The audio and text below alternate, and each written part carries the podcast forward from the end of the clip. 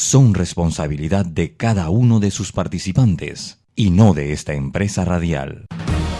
La información de un hecho se confirma con fuentes confiables y se contrasta con opiniones expertas. Investigar la verdad objetiva de un hecho necesita credibilidad y total libertad. Con entrevistas que impacten, un análisis que profundice y en medio de noticias, rumores y glosas, encontraremos la verdad. Presentamos a una voz contemple y un hombre que habla sin rodeos con Álvaro Alvarado por Omega Estéreo. Bienvenidos. ¿Qué tal mis amigos? Tengan todos muy buenos días. Bienvenidos a este su programa Sin Rodeos a través de Omega Estéreo, emisora con cobertura nacional, programa que se transmite de lunes viernes de 8 y 30 a 9 y 30 de la mañana. Estoy con el licenciado César Ruilova, compañero de programa, eh, y dándole las excusas a todos por la ausencia hoy de Rolando Rodríguez del diario La Prensa. Está un poco indispuesto, así que nuestro deseo de pronta mejoría. Antes de empezar con los temas de análisis, sigue la pugna por una licitación que se realizó que se está realizando en el aeropuerto de Tocumen por temas de la limpieza. Y me llegó nuevamente información eh, que comparto con ustedes relacionados con este tema. Integrantes de la comisión evaluadora deben reconocer que la Dirección de Contrataciones Públicas no ha actuado de forma correcta, no ha seguido los procedimientos que indica la ley. Es lo que denuncian los que en este momento no están de acuerdo con lo que cómo se ha procedido en este acto público. Y se recuerda a todos los funcionarios de la Dirección General de Contrataciones Públicas de la República de Panamá y del Aeropuerto Internacional de Tocumen S.A., incluyendo los funcionarios o a servidores públicos miembros designados de la Comisión Evaluadora que tienen el deber y la responsabilidad de conseguir lo que manda la de seguir con lo que manda la ley y la constitución. Son responsables ante las autoridades por infracción de la constitución o de la ley, por extralimitación de funciones o por omisión en el, en el ejercicio de estas, según lo indica el artículo 18 de la constitución política de la República de Panamá. El Aeropuerto Internacional de Tocumen S.A. hizo cambios al pliego original para la contratación de los servicios de limpieza en las terminales de carga y al hacer la corrección del formulario de desglose de precios, debían hacer la suscripción y publicación de adenda, respetando los ocho días de antelación para todo cambio al pliego de cargos, cosas que no hicieron, señalan los denunciantes. Solo publicaron el nuevo formato en el sitio web de Panamá Compra medio día antes del cierre del proceso han incurrido en omiso ilegal y por ende en nulidad del acto de licitación pública. Desde el 20 de febrero se ha estado denunciando esto, señoras y señores, en los medios de comunicación, en las redes sociales. Son irregularidades cometidas y el omiso ilegal en el que han incurrido. Hoy los miembros de la comisión evaluadora tienen la oportunidad de hacer lo correcto. Deben entender que están frente a un acto donde se debió anular el acto de apertura de propuestas para la licitación en mención. Así que eh, les comparto, esto está haciendo ruido hace rato, señoras y señores, y no hemos visto eh, un paso atrás por parte de Tocumen S.A., de, eh, de la este, institución de contrataciones la Dirección de Contrataciones. Ahora se estaba hablando o se está pidiendo a la Comisión Evaluadora que actúe, porque es que tenemos que hacer las cosas de manera transparente, de manera correcta en este país. Estamos hablando de los recursos de todos los panameños, estimados amigos, y seguimos actuando de la misma manera. Gente subiendo y bajando escaleras. Miren todo lo que pasó en el gobierno pasado con los funcionarios del gobierno anterior. Miren, hay dos expresidentes metidos en problemas de justicia. uno revestido por una especie de fuero llamado fuero penal electoral, el otro no, y seguimos exactamente actuando de la misma manera. Señores, el llamado a corregir rumbo, a hacer las cosas de manera correcta para que quien se gane la licitación, que se la gane. Y punto, sea quien sea, no porque es amigo mío o es vecino o porque viene la orden de arriba, porque tengo que dársela. Eso no puede seguir pasando en este país. Hay que ponerle un alto de todas maneras, estimados amigos.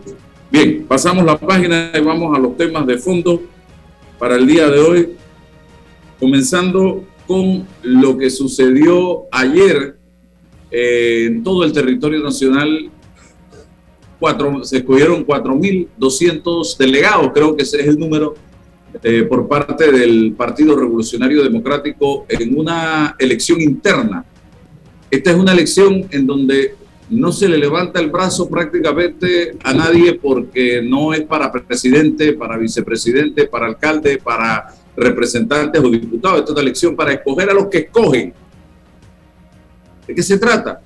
Que estos 4.200 delegados del PRD que fueron electos ayer tendrán ahora el 15 de mayo la responsabilidad de elegir a la dirección del Partido Revolucionario Democrático, presidente, secretario, vicepresidentes, subsecretarios, en una elección donde solo ellos van a votar. Aquí todavía, hoy, lo único que podemos hacer es felicitar el ejercicio democrático que se hizo por parte del Partido Revolucionario Democrático. Fue un gran esfuerzo, una especie de movimiento del músculo electoral por parte de este partido salieron un 40, 35% a votar. Todavía no tenemos con precisión. Ayer el PRD celebraba 350 mil. También pudiéramos estar analizando que será este ya el techo del Partido Revolucionario Democrático. Esa gente que salió a votar ayer, esos 300, 350 mil miembros de este colectivo, o podrá crecer ese, ese número, es un tema a debatir, a discutir. Habrá gente que diga que sí, habrá gente que diga que no. Lo importante es que ayer se realizó esta actividad democrática, todavía ni siquiera podemos determinar quién ganó a nivel de quién logra mayor cantidad de delegados.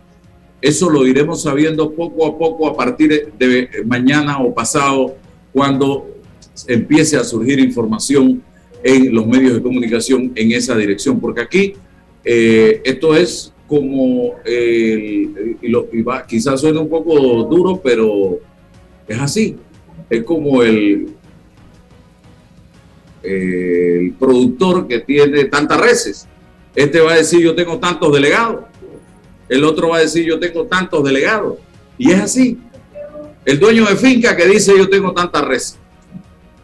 Y allí viene la puja y la repuja para tratar de lograr en la elección que viene del 15 de mayo eh, salir en uno de esos cargos directivos del partido. El PRD ha cambiado mucho, ha cambiado mucho y vamos a escuchar lo que decía Omar Torrijos de cuál fue su sueño cuando él ideó la creación de lo que él llamaba el Partido Democrático Revolucionario PRD. Adelante, Roberto, y escuche todo César para el análisis. Viene el Partido Democrático Revolucionario. No es un partido clasista, es un partido que va a configurar lo que hemos estado haciendo por estos 10 años es un partido que tendrá programas y los programas se basarán, estarán fundamentalmente dirigidos a darle respuestas a los problemas que existen. Es un partido que se estructurará para servirle al pueblo, no para servirse del pueblo.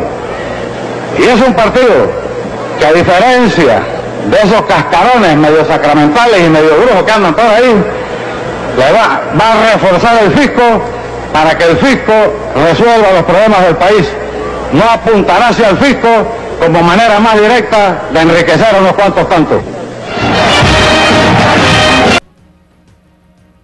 Bien, un mensaje alto, claro, conciso y preciso de lo que quería Omar Torrijos Herrera, que no fue un santo, fue un hombre con virtudes y defectos, como todos. Y fue el hombre que dirigió este país por, diríamos, 10, 11, 12 años, del 70 al 81, 11 años, pudiéramos estar hablando, quizás 10, porque no fue él quien lidera el golpe de 1968, sino Boris Martínez, a quien luego se le saca del poder y es enviado a los Estados Unidos. Pero miren lo que él hablaba y cómo él hablaba. Ideales claros de un partido que trabajara para el pueblo panameño, que administrara los recursos del país en beneficio del pueblo panameño. Don César Relova, adelante. Buenos días Álvaro, buenos días a todos los que hoy lunes nos escuchan en, Sin Rodeos. Primero Álvaro, decirte que, eh, hoy precisamente tengo un año de estar contigo participando eh, de forma eh, permanente en Sin Rodeo, que una experiencia distinta, había participado en radio anteriormente de forma no, no permanente, pero bueno, ya hoy tenemos un año y esperamos que, que pues, hemos cumplido con los cometidos. Antes, Álvaro, creo que eh, para aterrizar en el, en el, tema que plantea, hay, si me lo permite, hay tres cosas que están ocurriendo en nuestro continente que son de suma importancia y que de una u otra forma no, no, nos impactan favorable o, negativamente y creo que es de importancia planteárselo al, público que nos escucha hoy.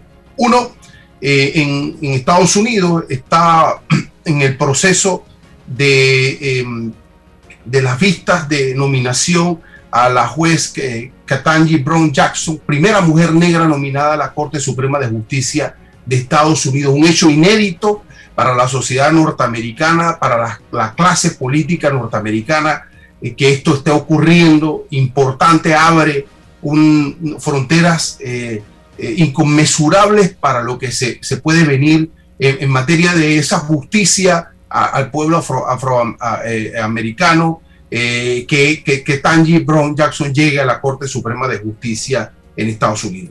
Otro elemento importante ya en Centroamérica es la declaratoria del estado de excepción en El Salvador tras la muerte de más de 74 eh, personas en dos días, producto de la guerra que tienen las maras en ese país y ha llevado al gobierno de El Salvador a, decretar un estado de excepción, eliminando los derechos fundamentales o parte de los derechos fundamentales para poder incidir e impactar en un problema histórico de El Salvador, un problema histórico de Centroamérica, que, insisto, pasa por eh, atacar los factores bases o causales y eso no ha llegado. Pone en perspectiva al gobierno de Bukele con una promesa en su momento para poder, insisto, generar algún tipo de equilibrio respecto a la seguridad social en El Salvador. Y otro elemento ya en Sudamérica tiene que ver con el segundo o el segundo intento de moción de vacancia para el presidente Pedro Castillo en Perú. El Congreso o la oposición, el Congreso pretende recabar más de 89 votos para poder cesar a el presidente Pedro Castillo por una moción eh, de censura que ellos mantienen en su constitución un elemento político importante. La inversión eh, extranjera no va a llegar a Perú con estas inconsistencias y es una mirada para Latinoamérica, es una mirada para Panamá, lo que significa la estabilidad política eh, en un país como Perú, como, como, como efectivamente en, Latinoamérica, eh, respecto a el ingreso, la llegada de inversiones relativas, insisto, a esa estabilidad que se pretende es el panorama en América. Hay en el mundo, por supuesto, cosas que están ocurriendo, pero eh, eh, esto es importante para darle seguimiento, darle seguimiento a esto que está ocurriendo en nuestro continente. Bueno, eh, lo de ayer, em, para algunos miembros del Partido Revolucionario Democrático fue un día histórico. Ellos asimilan la participación de más de 350 mil eh, miembros del Partido Revolucionario esa convocatoria como un día histórico. Bueno, yo, yo agregaría que el día histórico se pudiese galvanizar cuando eh, ese partido eh, político y todos los partidos políticos eliminen hasta la última expresión el concepto de clientelismo en esa relación de la llegada o la búsqueda de espacios políticos de poder dentro de los partidos, eso se constituiría junto con la masiva participación en un día histórico. Hay que, hay que trabajar en eso, hay que trabajar en la verdadera o la real participación de estos delegados en, la, mm, en los vínculos que genera el acercamiento con el, con, el resto de la masa o de los adherentes y la élite del partido. Tiene que haber espacios reales para que estos delegados se expresen, para que este grupo de, de delegados con intereses se puedan expresar dentro del partido, generar posiciones políticas, posiciones ideológicas, posiciones pragmáticas y reales. Eso, eso va a constituir, junto a la masiva participación en un día histórico para el partido, en la relación del partido frente al, modelo de gobierno del señor Cortizo, cómo desde las estructuras del partido, cómo los nuevos delegados del PRD puedan ayudar, puedan participar desde esa estructura política en el modelo, en la forma, en los objetivos que se ha planteado el gobierno de Nito Cortizo frente a los últimos dos años y medio que le quedan. Eso pues, constituiría o cerraría el círculo de un día histórico y eliminar el concepto de los partidos carteles, estos partidos que solo provocan o buscan que sus miembros tengan acceso a la planilla del gobierno. Eliminar o bajar la mínima expresión esa posibilidad. Bueno, un día histórico cuando eso ocurra, cuando el PRD y cualquier otro, otra organización política llegue a esa madurez, llegue a esos objetivos, se los plantee, los haga reales, eliminar clientelismo, más debate, más participación y más espacio. Sí, más formación política. Yo recuerdo que la democracia cristiana en su momento no era solamente un partido político, era una escuela donde de manera permanente.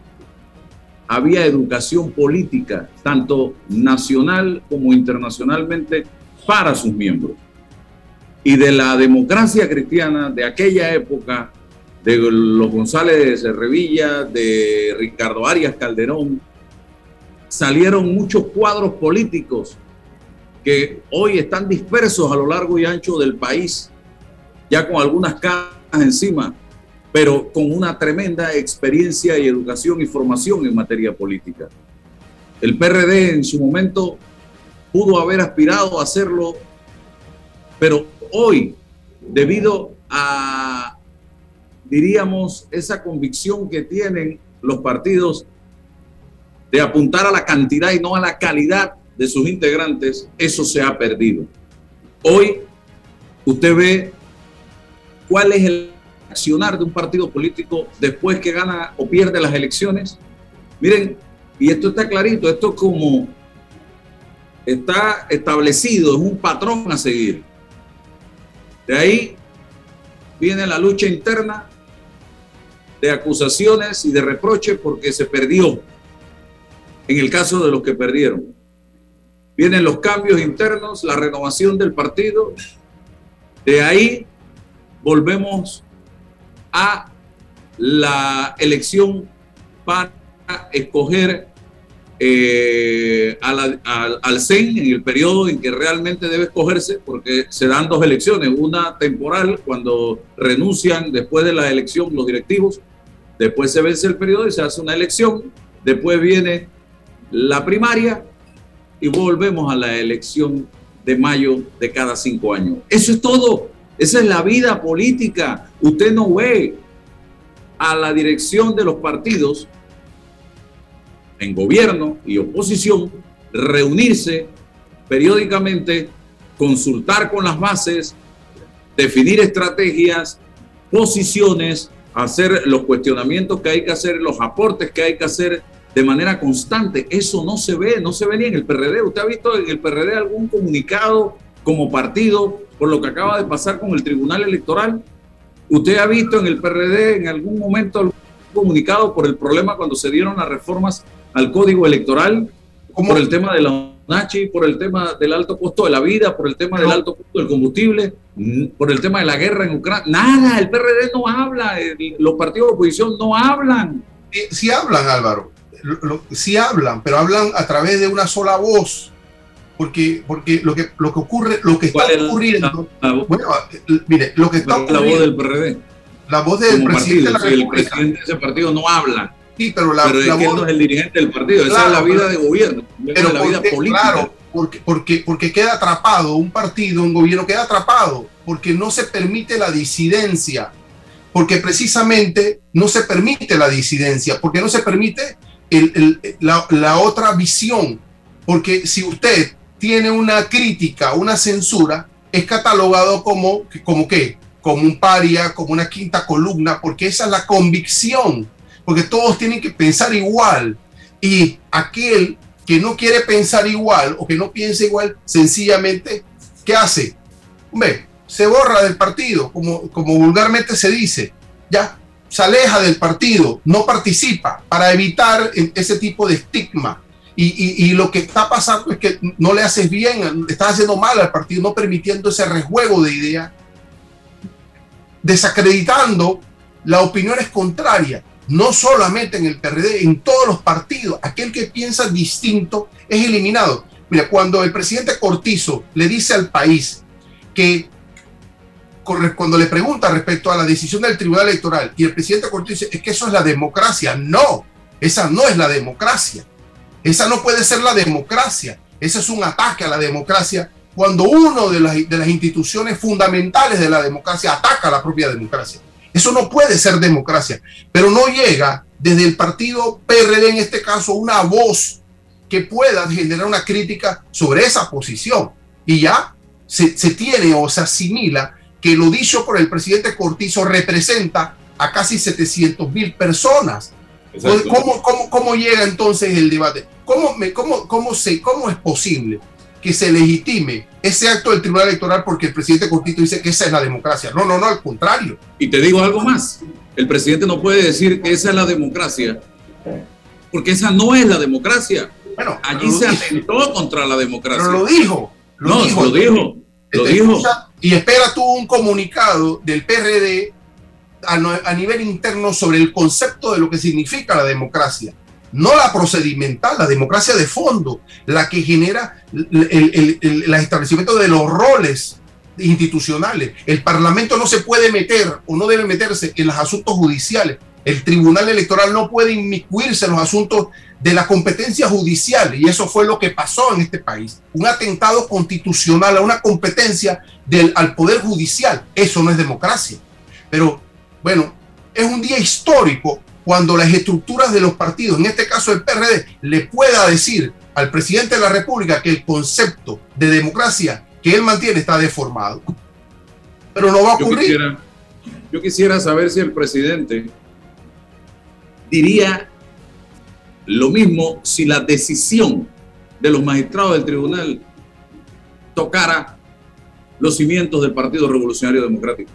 Y él, si él se va a quedar tranquilo va a decir, esa es la democracia y eso hay que respetarlo. No, señor presidente, esa no es la democracia, como tampoco es la democracia lo que hicieron sus copartidarios en componenda con cambio democrático y que han sido o que están siendo procesados, diputados, bajo la figura de la revocatoria de mandato, lo que hicieron los diputados con esa figura en la Asamblea Nacional de Diputados. ¿Esa es la democracia, señor presidente? Yo tengo otro concepto de lo que es democracia y lo aprendí en la escuela, lo aprendí en cívica, cuando nos, daban, nos hablaban en cívica de la democracia, de los valores de la democracia, de los pilares de la democracia, de los órganos del Estado. Nos hablaron en la escuela, en el colegio, en un momento determinado. Y para mí, lo que está pasando en este país, eso no es la democracia. Y usted juró ante el país y ante la constitución el primero de julio del 2019 respetar y hacer valer la democracia de este país. Yo no sé si para usted lo que estamos viviendo en este país con la UNACHI, ley que usted su escritorio que tiene que definir y donde han habido todo tipo de escándalos y que usted todavía esté pensando en si refrenda o veta parcial o totalmente esa ley. Yo no sé si democracia es lo que acabo de mencionar, que han agarrado la constitución en el órgano que está dado a respetar y aprobar leyes, a respetar la constitución, a aprobar leyes, y usted esté pensando en refrendar esa ley de la revocatoria y encima lo que ha hecho el Tribunal Electoral, si para usted, señor presidente, eso es democracia, entonces estamos mal y andamos muy mal en este país, cuando el propio de la República habla en esos términos y, y apoya estas cosas. Yo creo que no. Yo creo que eso no es así. Así que yo creo que estamos en sintonía, César, y definitivamente este país necesita un cambio de rumbo, pero con suma urgencia. Y yo hablaba de, de, de, de los pronunciamientos del PRD, por ejemplo, frente a temas nacionales. El problema que tiene el PRD, y me disculpa, señor Benicio Robinson, usted es el presidente del partido, pero yo no, yo no sé si usted es el mejor vocero de ese colectivo político, porque a la hora que usted habla, lo que genera es rechazo por parte de la población panameña. Rechazo por parte de la población panameña con su discurso desafiante ante lo que le pregunten y ante lo que le digan. Habla como si usted no le importara un bledo con la sociedad y punto.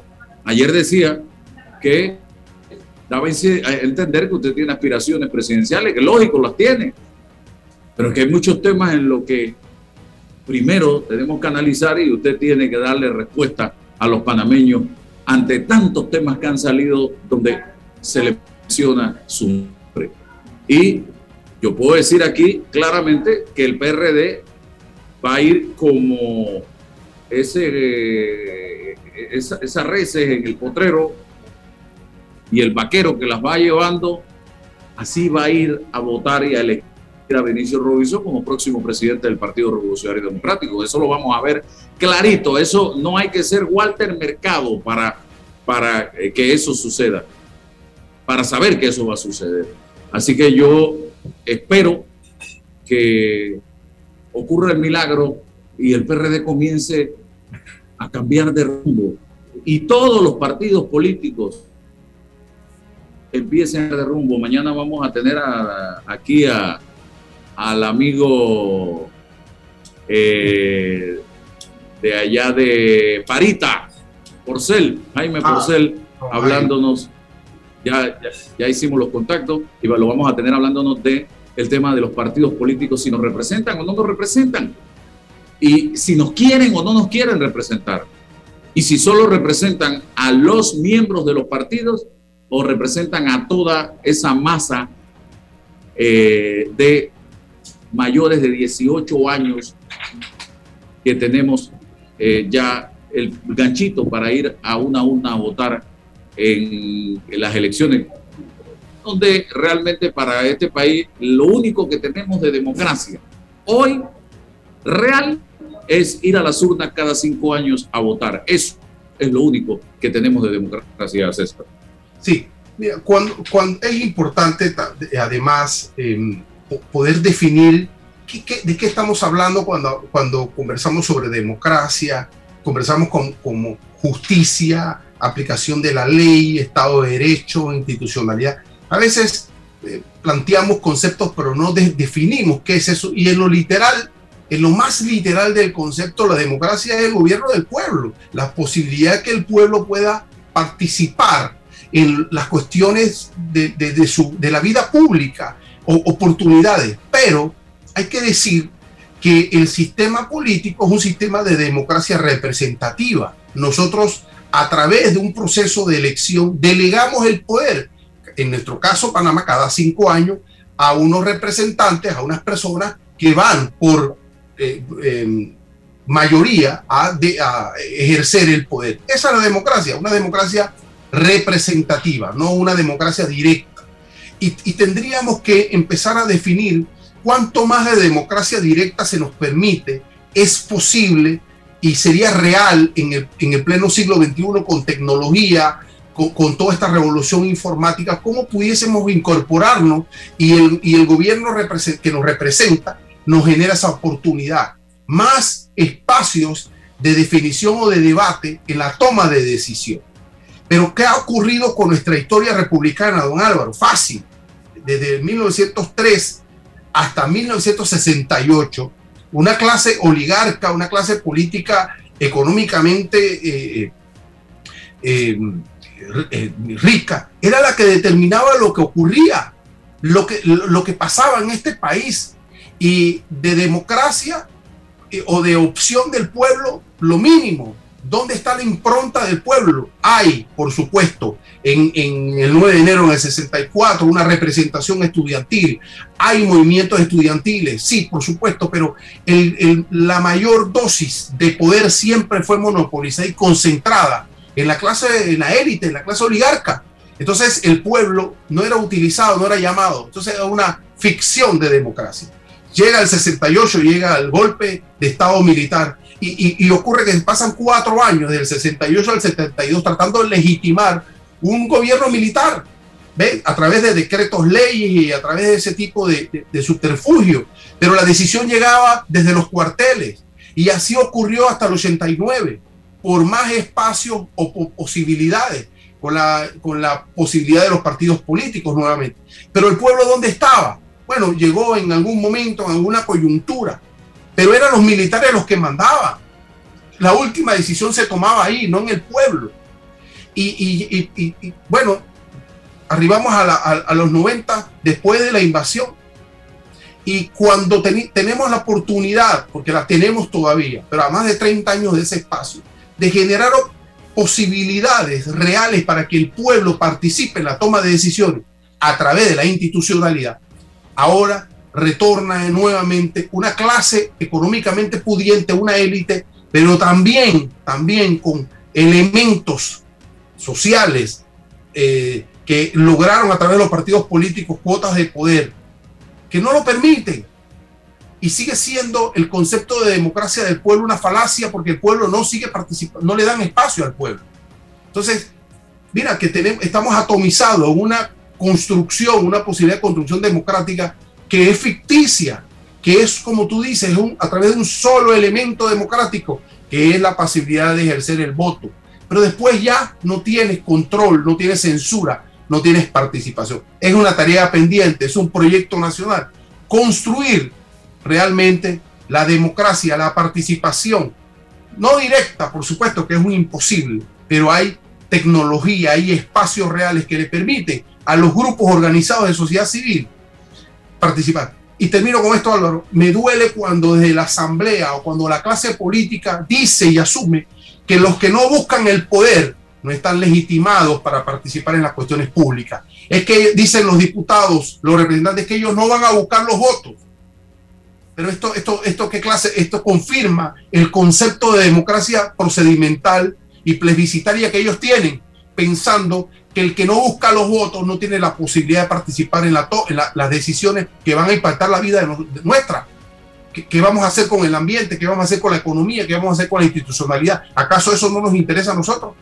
Entonces, esa es la malformación que existe hoy en la clase política y es producto de una historia que tenemos que revisar, que tenemos que examinar de cara a lo que nosotros efectivamente queramos construir como proyecto político del siglo XXI.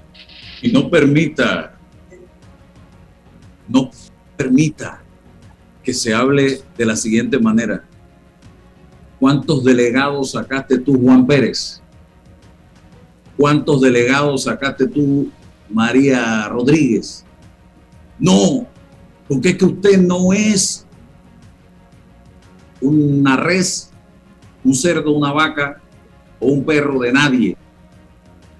Usted no es de nadie.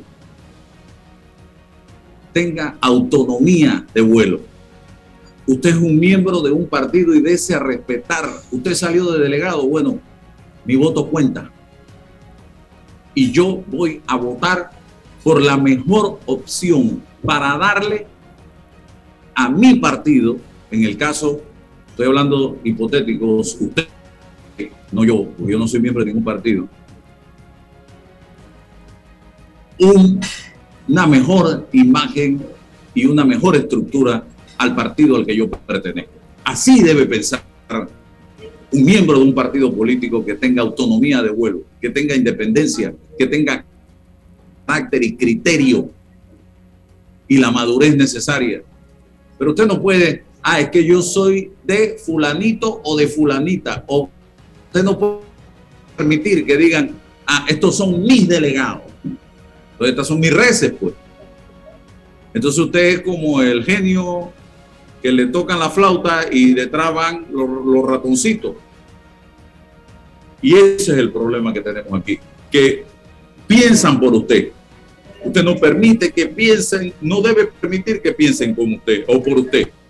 Y es lo que plantea César, tenemos que ir al debate, tenemos que ir a la discusión, tenemos que ir a la disidencia, incluso, hey, si yo no pienso, respeta mi manera de pensar.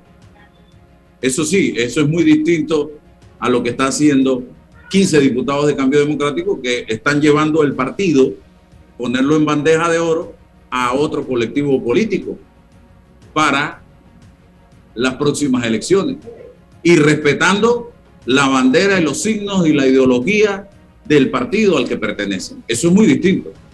Pero el debate debe darse internamente, dentro de los colectivos políticos, y que cada miembro de ese partido tenga la libertad de expresar su manera de pensar sin consecuencias de ninguna naturaleza.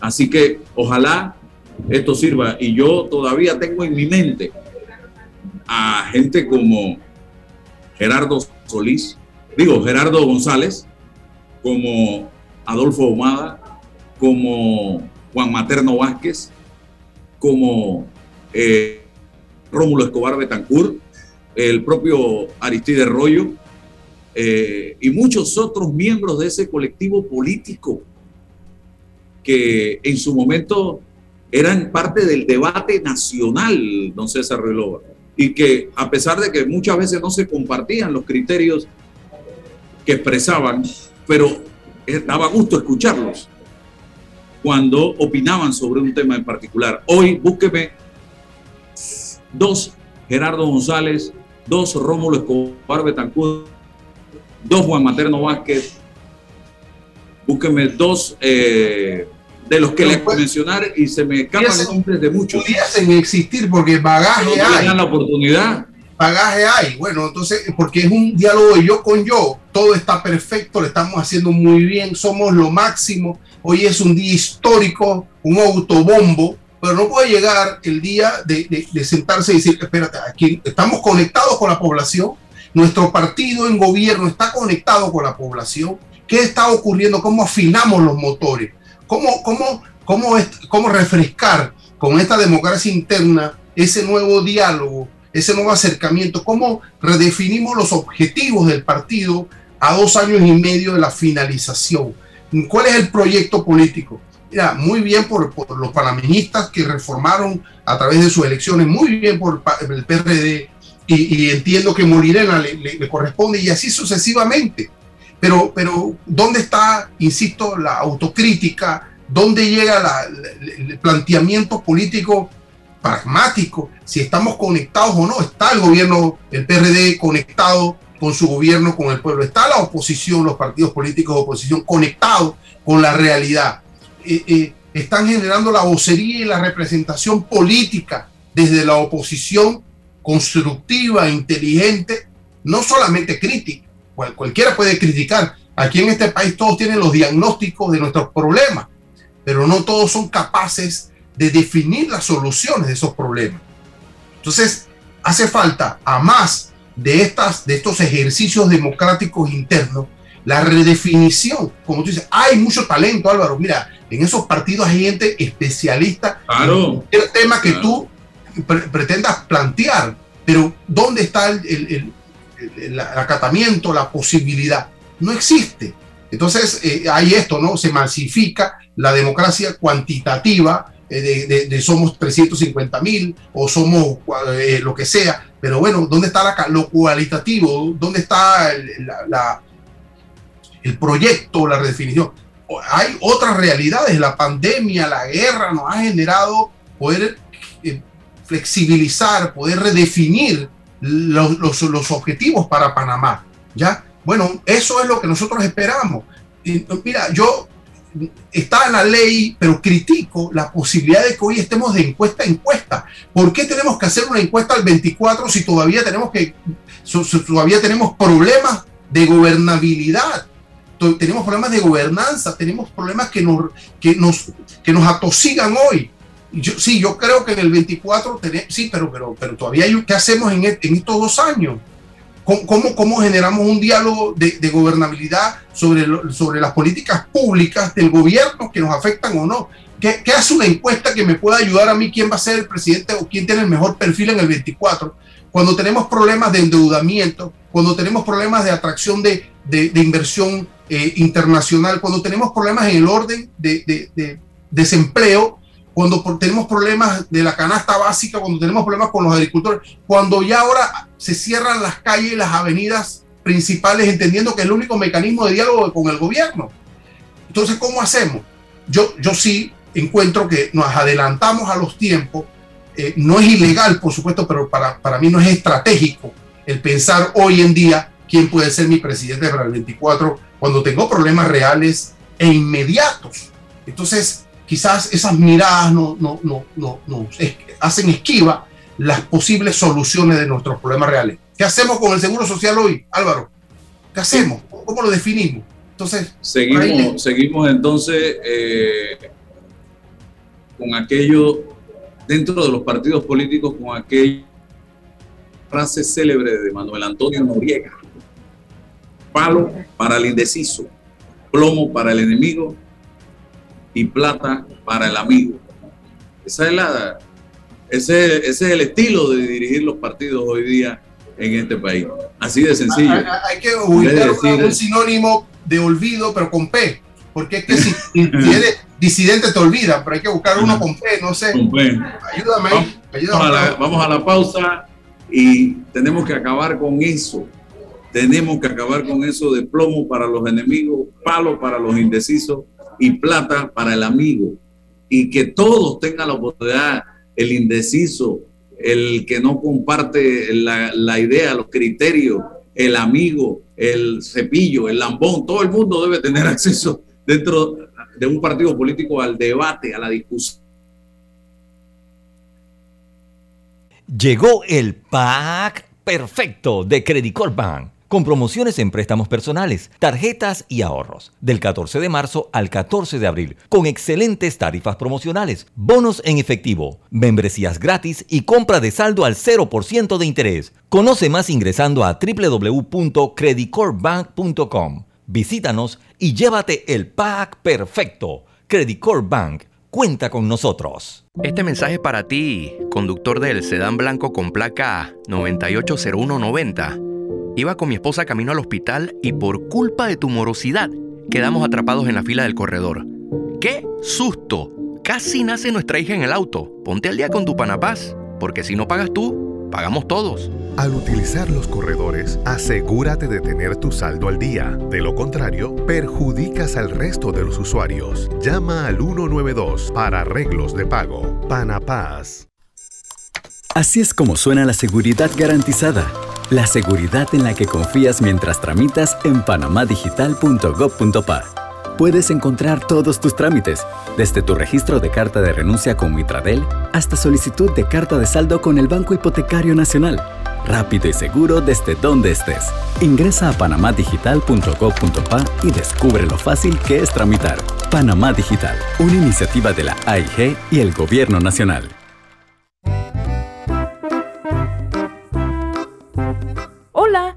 ¿Has paseado en el metro? Es bien bonito, pero es importante dejar salir antes de entrar al tren, circular siempre por la derecha, no botar ni un solo papel, no consumir alimentos y bebidas en la estación.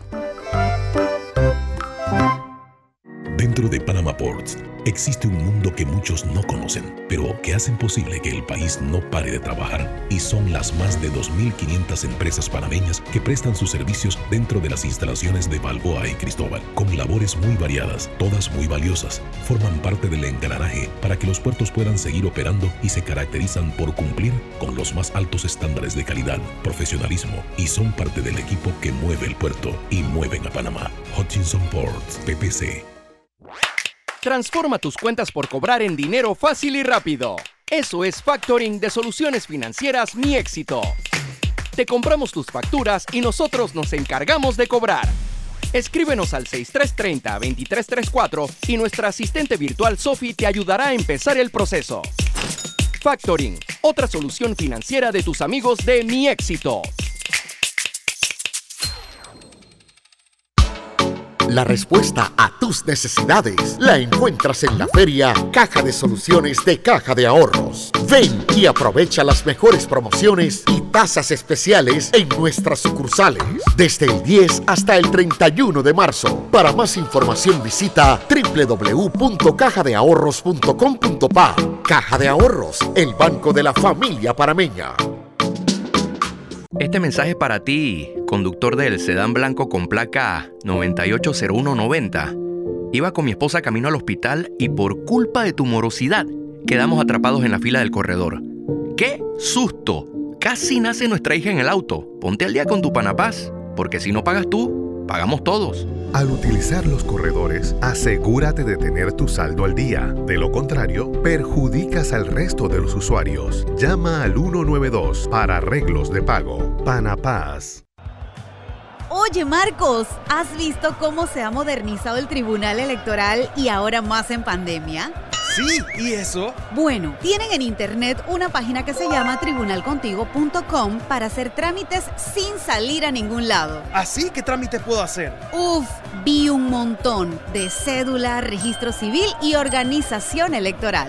¡Ey, de verdad que están bien modernos! Voy a pedir visita a tribunalcontigo.com para sacar mi cédula de una que hace rato se me venció. Sí, entra ya a tribunalcontigo.com para que hagas ese y cualquier otro trámite que necesites. Tribunal Electoral, la patria la hacemos contigo. Agua pura es para todos, por eso trabajamos cada día más para llegar a más familias. Para todos, todos. Si tenemos la mejor agua, que sea para todos, para todos, todos. Trabajando cada día Gobierno Nacional y. Somos agua. Dale a tus proyectos calidad con Cemento Chagres, 100% panameño comprometido con el país y su gente. Cemento Chagres es la base del crecimiento ofreciendo calidad en todo el país. Somos el cemento que nos une. Cemento Chagres, un cemento de calidad 100% panameño comprometido con el medio ambiente y las futuras generaciones. Bueno, me voy a comer con una estrella. Espérate, ¿y tu esposa sabe? Claro, ella sabe que la estrella del sabor es American Star. Y por eso en la casa comemos delicioso. American Star, el tasajo, jamón, chorizos y embutidos más suaves, económicos y con el sabor que le gusta a todos. ¡Oh!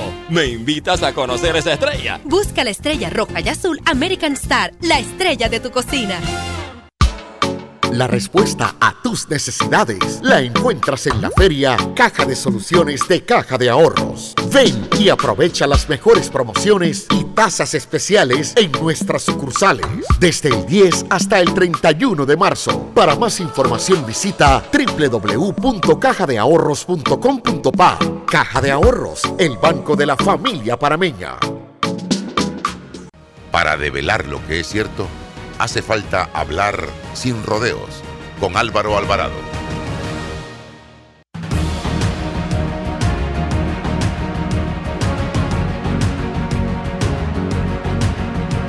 Así es. Bien, seguimos. Y le repito y le resumo el consejo que le estoy dando al presidente en este momento. Presidente, usted comenzó muy bien. Y usted hacía mesas para escuchar, para compartir, sin ningún compromiso de ninguna naturaleza. Yo recuerdo haber participado en dos reuniones donde le decía uno al presidente, hey, esto es lo que está pasando.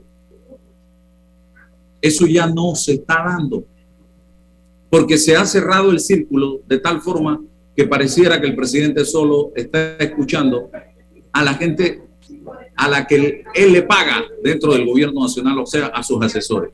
Y eso no, le hace ningún bien. Ábrase a escuchar las diferentes ideas, las diferentes corrientes, y yo estoy seguro que dentro de esa gente que va a ir a, decirle las cosas, usted va a sacar muy buenas ideas y va a tener mejor perspectiva del país donde estamos viviendo todo. Eh, rapidito, dos cosas. Ayer leía un mensaje del señor Mario Echelecu, exministro del gobierno del presidente Juan Carlos Varela, decir debemos promover abucheos públicos a todos los funcionarios que traicionen los mejores intereses de Panamá y se entregan a la corrupción, lo actuado por el Tribunal Electoral y estos dos magistrados no tienen nombre.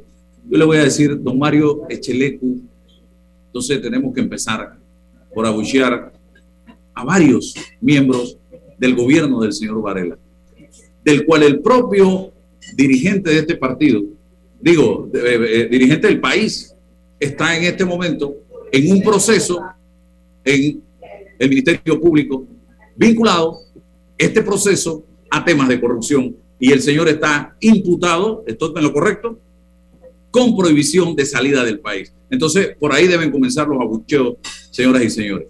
Por ahí. Yo, yo, a, mí, a mí me molesta cuando yo veo estos mensajes de gente que pareciera que tiene una memoria muy corta o que piensa que nosotros no tenemos memoria. Y hablando de memoria, yo le voy a recordar acá a, usted, don César, y al público que me escucha, incongruencias del magistrado del Tribunal Electoral, Alfredo Juncán. Me fui al, a Google, ahí esa es mi biblioteca. Y el señor Juncá decía, varias cosas hace unas semanas y meses atrás. Tenemos que trabajar para eliminar el fuero electoral, esto para poder tener equidad. La pregunta que debemos estar haciéndonos es, ¿se justifica el fuero electoral en la República de Panamá? Otra, Alfredo Juncá señaló que quizás el fuero electoral no es lo que necesita resaltó que en las elecciones del 19 hubo pocas solicitudes para el levantamiento del mismo, menos del 3%. Tenemos que hacer que nuestro proceso sea mucho más accesible, que la justicia electoral sea mucho más rápida y lograr una equidad electoral. Hay que eliminar el fuero electoral, dijo Junca. Junca, durante una entrevista concedida a los medios de comunicación, rechazó que se mantenga el fuero como una forma de blindaje político contrario a lo expresado hace algunos días por el presidente del Tribunal Electoral, Heriberto Araúz, quien indicó que el fuero penal electoral no significa impunidad. Miren ustedes, y este señor la semana pasada nos regala al país un fallo donde beneficia el fuero a una persona con el fuero electoral, una persona que está siendo procesada por la justicia penal panameña y con argumentos ligados a un tema que no tiene nada que ver con la justicia electoral. Y el otro, en materia de incongruencia, Heriberto Arauz, aquí lo tengo y lo publiqué, el magistrado Heriberto Arauz señaló que el fuero penal electoral no significa impunidad e independientemente la decisión que se tome, no frena la investigación penal. ¿En qué país del mundo? Yo, me, le pregunto al señor Heriberto Arauz y a usted, don César, si esto que hizo el Tribunal Electoral lo dejamos así, no es un freno para la justicia penal en el caso en mención. Y lo otro, el fuero penal electoral no opera como una figura de inmunidad o impunidad frente a investigaciones de delitos, dice Heriberto Araúz. Otro de Heriberto Araúz, con respecto al clamor de grupos de sociedad civil sobre la eliminación del fuero penal, Araúz detalló que no es cierto. Y repito, esto es independiente. Si Asamblea decide eliminar el fuero como está en la propuesta o si decide reducir considerablemente los tiempos de vigencia. No es cierto que el fuero penal ha servido de herramienta de impunidad. Y último, de los que recogí, porque hay un montón, los magistrados del Tribunal Electoral han señalado en varias ocasiones que las investigaciones que adelanta el Ministerio Público tienen fundamentos legales y no pueden ser consideradas como persecución política por parte de los gobiernos. Un fuero electoral es una prerrogativa para proteger a los actores del proceso electoral de medidas laborales, administrativas o judiciales que se dirigen a obstaculizar ya sea en el ejercicio de una función electoral o de sus derechos políticos. Dígame dónde en esto que dice Heriberto Araúz está la posibilidad de que este caso de eh, el señor Martinelli, los dos procesos puedan continuar. Si esto es un freno, lo que ellos han hecho con este tema. Don César, adelante. dos elementos que considero importantes en el debate. Uno, que es el ámbito eminentemente político, la, discusión que, tenemos que abordar en el país desde lo político para eh, generar la asunción, la vigencia o eliminación del fuero penal electoral. Eso es un debate entre la clase política, entre la sociedad civil, las personas organizadas en la institucionalidad. Tenemos que eh, nuevamente, nuevamente generar ese debate. No es oportuno para Panamá, mm, es efectivo, eficiente, cumple con alguna función desde el orden político el fuero penal electoral. Eso tenemos que seguir dialogándolo. Lo, lo, que ha ocurrido hasta el momento es que la clase política no lo ha permitido, no ha generado los resortes para, para esto. Lo otro es, desde lo jurídico, la aplicación de la, de, de la institución al momento en que se presenta un debate jurídico procesal para esto, que le incumbe ya efectivamente al Tribunal Electoral. ¿Cuáles son los cimientos de la interpretación, de la aplicación de los principios que hacen oportuno levantamiento o la vigencia del fuero penal electoral? Ese es otro debate jurídico. La solución en este caso específico que nos brindó el Tribunal Electoral fue asumiendo desde nuestra perspectiva la, la competencia del Poder Judicial, de un juez penal, interpretando elementos que no le correspondían dentro de la jurisprudencia, dentro de los principios del derecho. Eso es lo que nosotros estamos criticando, ¿no? Y siempre vamos a estar abiertos a, debatir desde lo político, insisto, la vigencia del fuero penal electoral.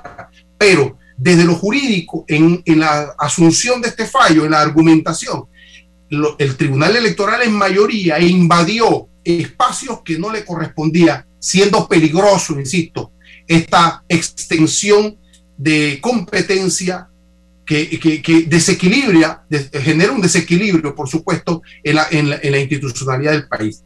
Ahora, también tendríamos que discutir el concepto de impunidad, porque yo como hombre de derecho tengo que dejar claro que la impunidad es una circunstancia de no recibir castigo a un delito, a un delincuente. Y para eso está el proceso. El proceso que parte de la presunción de inocencia, del estado de inocencia, tiene que realizarse. Lo que no permite o no permitió el, el fuero electoral es la realización de la justicia la, realizar la justicia es permitirle a la persona imputada, procesada, acusada, a defenderse dentro de los resortes de la institucionalidad del país. No asumir que es culpable, no asumir que hay que castigarlo, no, se tiene que defender y permitirle a la sociedad representada por el fiscal la acusación, representado el imputado por su defensor y el juez tomar la decisión. Aquí lo que no permite el fuero penal electoral es la realización de la justicia, no la impunidad desde mi punto de vista como abogado. Entonces, puede generar, insisto, un debate, pero que estoy dispuesto a afrontar. Ellos le metieron el freno de mano y punto. Sí, a la realización de la justicia. Exacto. Ellos, claro. ellos. Son los dos responsables, claro. Unca y Araúz, de que la justicia no pueda determinar culpabilidad o inocencia Así de una es. persona. Entonces Así se convierten en patrocinadores de que la justicia no actúe como debe ser. Vamos al cambio enseguida, don Roberto, y por ahí nos vamos. Llegó el pack perfecto de Credit Corp Bank con promociones en préstamos personales, tarjetas y ahorros, del 14 de marzo al 14 de abril, con excelentes tarifas promocionales, bonos en efectivo, membresías gratis y compra de saldo al 0% de interés. Conoce más ingresando a www.creditcorpbank.com. Visítanos y llévate el pack perfecto. Credit Corp Bank cuenta con nosotros. Transforma tus cuentas por cobrar en dinero fácil y rápido. Eso es factoring de soluciones financieras Mi Éxito. Te compramos tus facturas y nosotros nos encargamos de cobrar. Escríbenos al 6330-2334 y nuestra asistente virtual Sophie te ayudará a empezar el proceso. Factoring, otra solución financiera de tus amigos de Mi Éxito. Déjate llevar por la frescura del pollo melo, panameño como tú. Variedad y calidad. Melo. Frescura de altos estándares. la calidad es una promesa para llevarte el pollo melo siempre fresco hasta tu mesa. Déjate llevar por la frescura del pollo melo. Por su sabor y calidad lo prefiero. Déjate llevar por la frescura del melo. Este mensaje es para ti, conductor del sedán blanco con placa 980190. Iba con mi esposa camino al hospital y por culpa de tu morosidad quedamos atrapados en la fila del corredor. ¡Qué susto! Casi nace nuestra hija en el auto. Ponte al día con tu panapaz, porque si no pagas tú, pagamos todos. Al utilizar los corredores, asegúrate de tener tu saldo al día. De lo contrario, perjudicas al resto de los usuarios. Llama al 192 para arreglos de pago. Panapaz. Y dale a tus proyectos calidad con Cemento Chagres, 100% panameño, comprometido con el país y su gente. Cemento Chagres es la base del crecimiento, ofreciendo calidad en todo el país. Somos el cemento que nos une. Cemento Chagres, un cemento de calidad 100% panameño, comprometido con el medio ambiente y las futuras generaciones. Mañana desde las 8.30 de la mañana, nuevamente Álvaro Alvarado con su programa Sin Rodeos. La información de un hecho se confirma con fuentes confiables y se contrasta con opiniones expertas. Investigar la verdad objetiva